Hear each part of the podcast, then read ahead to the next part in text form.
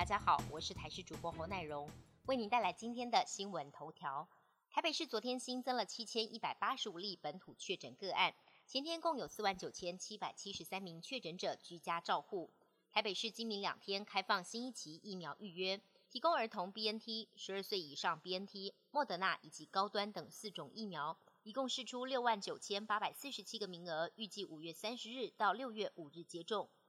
儿童确诊重症在昨天新增两例死亡，年仅一岁的男童是今年最小染疫死亡的个案，另外一例三岁男童则有脑炎。如果家计已经死亡待审查个案，今年六例染疫儿童死亡，有五例脑炎。中央流行疫情指挥中心指挥官陈时中坦言，脑炎个案比邻近国家多是一个警讯。儿科医师指出，从临床经验来看，流感、肠病毒都有部分小孩并发脑炎，打疫苗是最好的预防之道。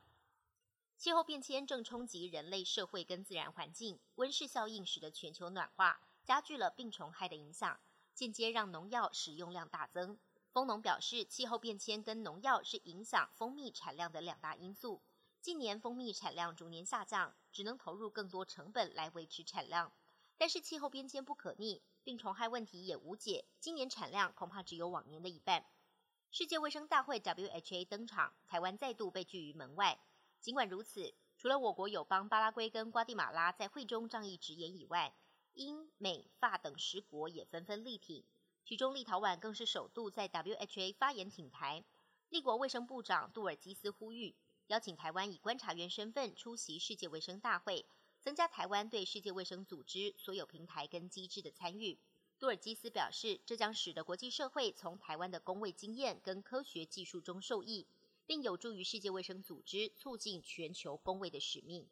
美国辉瑞药厂跟德国生技公司 BioNTech 公布了最新的临床数据：六个月到五岁以下的孩童接种三剂辉瑞 BNT 新冠疫苗，既安全又有效。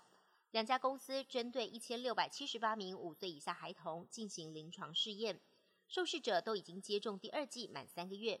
结果发现，孩童接种成人十分之一的剂量作为第三剂。有效性达到百分之八十点三，而且耐受性良好，大部分副作用是轻度到中度。辉瑞执行长表示，会尽快向全球各国监管机关提交申请，希望早日将这款疫苗提供给年幼的孩童。美国总统拜登二十三号的武力保卫台湾的说法成了焦点话题，外界关心美国的对台政策是否有所改变。白宫官员事后表示，美国的对台政策并没改变。拜登总统指的是会提供武器给台湾，而不是派兵协助保卫台湾。外媒表示，拜登上任至今至少已经有四次提到台湾时，发言偏离美国官方的一贯用语。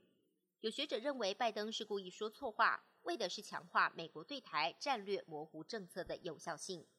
本节新闻由台视新闻制作，感谢您的收听。更多内容请锁定台视各界新闻与台视新闻 YouTube 频道。